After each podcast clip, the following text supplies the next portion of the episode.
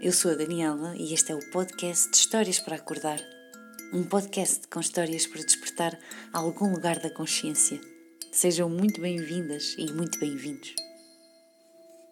Caminhei até um jardim bonito, uma espécie de jardim austríaco, quando vi um dos jardineiros a podar os ramos de uma árvore.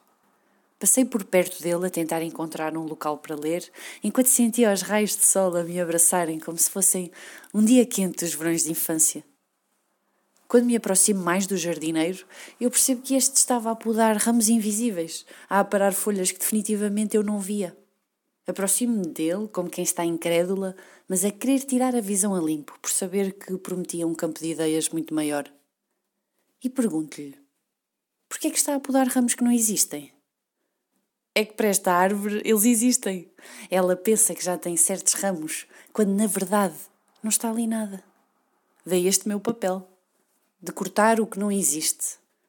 Bem, acima de tudo, eu deixo o tamanho certo dentro da realidade onde a árvore está. E fica atenta sempre que se passear por jardins e ver os jardineiros a cortar alguma coisa que parece não existir. É que muitas vezes este é dos trabalhos mais importantes para que as árvores possam ver porque é que não estão a crescer.